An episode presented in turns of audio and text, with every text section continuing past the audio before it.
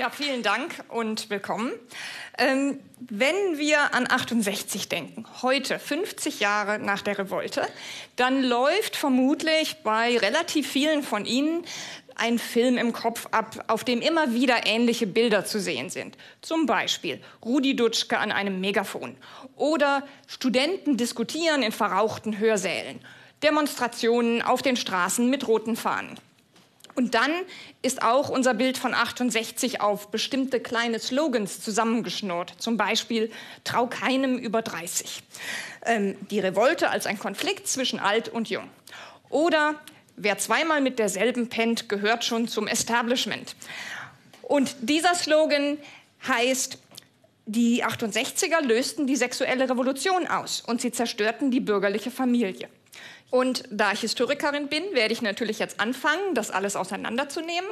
Ich habe eben viel Zeit mit Quellen aus dieser Zeit verbracht und dabei fiel mir auf, dass wir eine Art bildungsbürgerlichen Tunnelblick aufwenden. Wir schauen immer wieder auf dieselben Orte, auf dieselben Gruppen. Wir schauen auf West-Berlin und Frankfurt und die Universitäten. Wir schauen auf junge Männer, auf Eliten, Studenten und wir schauen auch ganz besonders auf eine sehr kleine, aber medienwirksame Gruppe der radikalen Linken, nämlich den Sozialistischen Deutschen Studentenbund.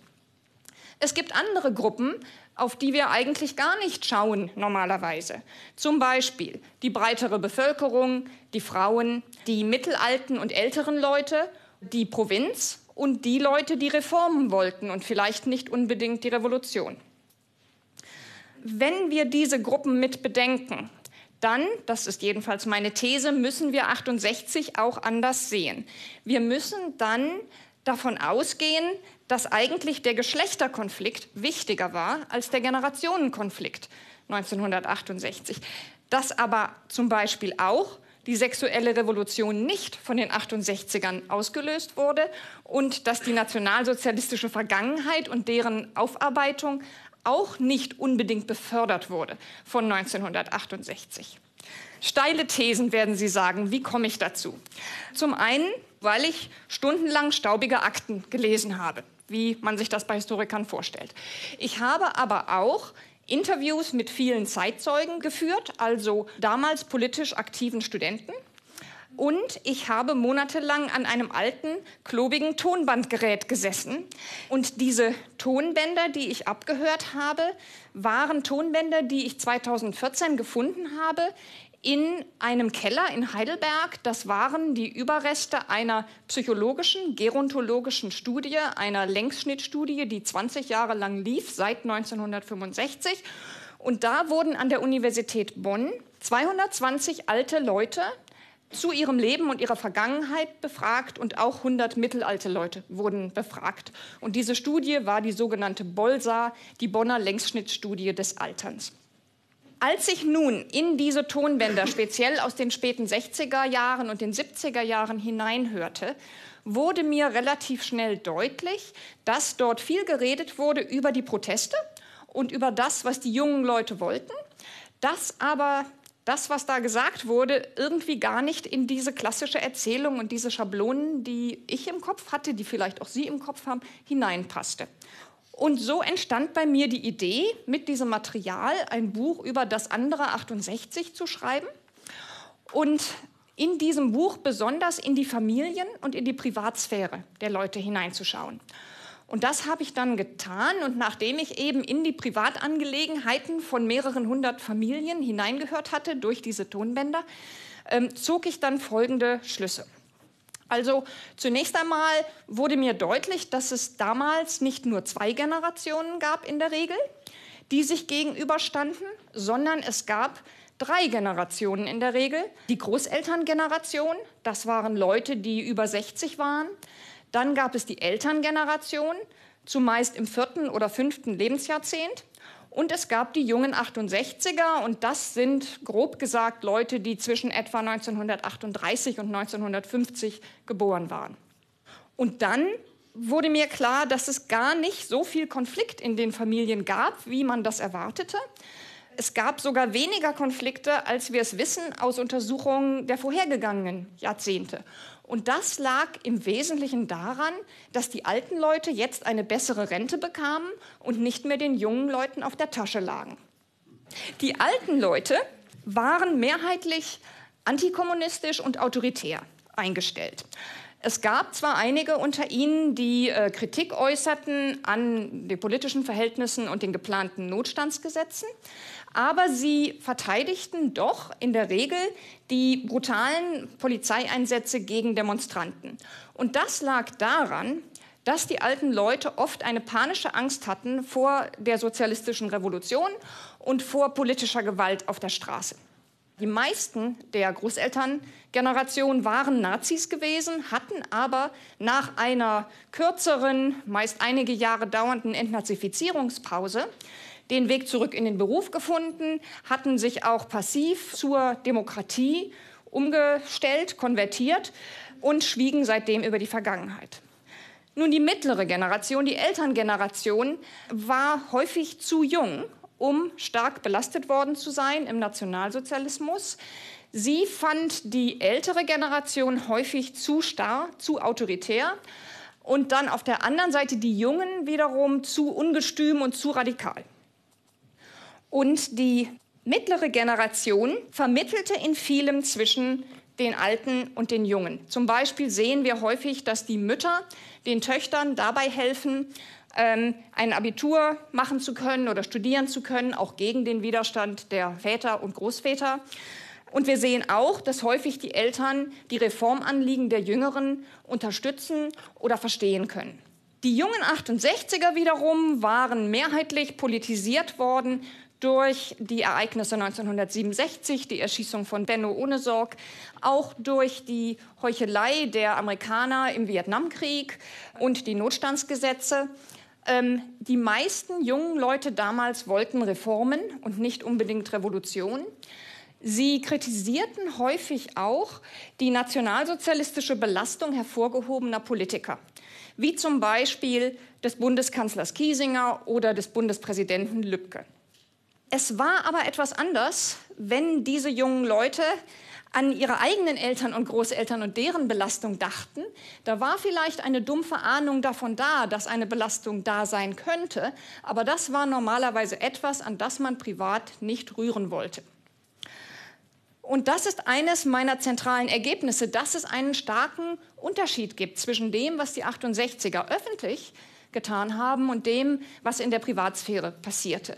Öffentlich wurden sehr häufig ähm, belastete oder auch nicht belastete Politiker oder Polizeipräsidenten und so weiter, die sich gegen die Studentenbewegung exponiert hatten, als Nazis angegriffen. Aber in der Privatsphäre ging man den eigenen Vater oder Großvater oder Doktorvater nicht an. Es gab natürlich einige Einzelfälle, in denen sich junge Söhne gegen braune Väter auflehnten äh, zum Beispiel Hannes Heer oder Bernward Vesper. Und diese Einzelfälle sind später von den Medien verallgemeinert worden und zu einer Art Don Carlos-Mythos hochgekocht worden. Denn seit den späten 1970er Jahren entwickelten die 68er, einige äh, wortgewandte männliche Veteranen der Bewegung, eine Art heroische Generationserzählung.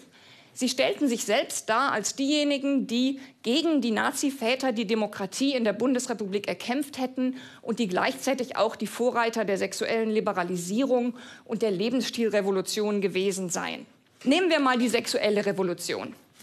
Die sexuelle Revolution hatte eigentlich schon lange vor 1968 angefangen und erst in den 1970er Jahren kamen dann neue Sachen hinzu, radikalisierte sich die Liberalisierung, zum Beispiel die Schwulenbewegung oder die Entdeckung weiblicher Lust oder die Kampagnen gegen sexuelle Gewalt datieren alle in die 1970er Jahre erst.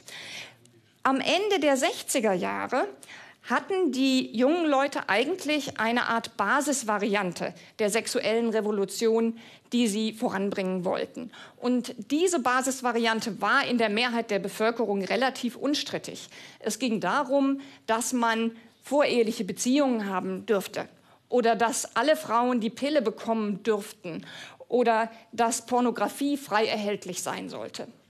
Ähm, mit Homosexualität oder Ehebruch oder Promiskuität hatten junge Leute in den späten 60er Jahren noch nicht so viel am Hut. Ja, und die Lebensstilrevolution, was bleibt davon? Ähm, es ist Historikerkonsens geradezu heute, dass 68 Zitat, politisch gescheitert, aber kulturell erfolgreich gewesen sei. Und damit ist gemeint, dass die Studenten damals nicht die Räterepublik erwirken konnten, aber sie hätten eben kulturell einen Wandlungsschub ausgelöst, der dann die Geschichte der Bundesrepublik verändert hätte. An dieser These ist das meiste richtig. Sie verschweigt aber, dass die Akteure, die wichtig waren für diesen Wandel, 68erinnen waren. Die Frauen sind lange von den Medien und auch von den Historikern als Bräute der Revoluzer gesehen worden, als Anhängsel. Dabei waren es die Frauen, die 1968 Frauengruppen gründeten und die damit den Funken der neuen deutschen Frauenbewegung ausmachten. Und es waren diese studentischen Frauen, die die Nase davon voll hatten, nur den Kaffee zu kochen und die Flugblätter zu tippen für die Männer in der Bewegung. Sie wollten mitreden, aber sie wollten auch, dass die Männer im Haushalt mithalfen und dass die Männer bei der Kindererziehung mithalfen. Denn ein großer Anteil dieser ersten Aktivistinnen waren studierende Mütter mit kleinen Kindern. Und so erklärt sich auch, dass die Kinderladenbewegung schon bei den ersten Treffen dieser Frauengruppen äh, ihren Ausgang nahm. Und was die Frauen da angefangen hatten, breitete sich dann wie ein Wildfeuer aus durch alle Gesellschaftsschichten innerhalb relativ weniger Jahre. Und damit kann man sagen, dass die Frauen eigentlich erfolgreicher waren als die Männer in der studentischen Bewegung. Denn die Männer versuchten erfolglos, die westdeutschen Arbeiter zur Revolution zu agitieren ähm, während die Frauen eigentlich sehr schnell ihre Geschlechtsgenossinnen aus allen Schichten dazu bringen konnten, mit ihren Partnern und Familienmitgliedern in kleine, schmerzhafte, private, alltägliche Auseinandersetzungen einzutreten. Man könnte das einen langen Marsch durch die Einbauküchen der Republik nennen, der da seinen Ausgang nahm. Und wenn wir jetzt Bilanz ziehen, was ist 68? 68, würde ich sagen, war eine Reihe von antiautoritären und antipatriarchalischen Protesten, getragen von Frauen wie von Männern und mit unterstützt von vielen in der mittleren Generation. 68 ist nicht der Ursprung von allem, was wir heute als modern und liberal ansehen. Zum Beispiel die sexuelle Liberalisierung oder die Umweltbewegung oder die Aufarbeitung der nationalsozialistischen Vergangenheit gehen nicht auf 68 zurück. Aber 68 war doch eine Zäsur in der Geschichte der Bundesrepublik, weil es eine Modernisierung der politischen Kultur und der Lebensstile bewirkte. Vielen Dank.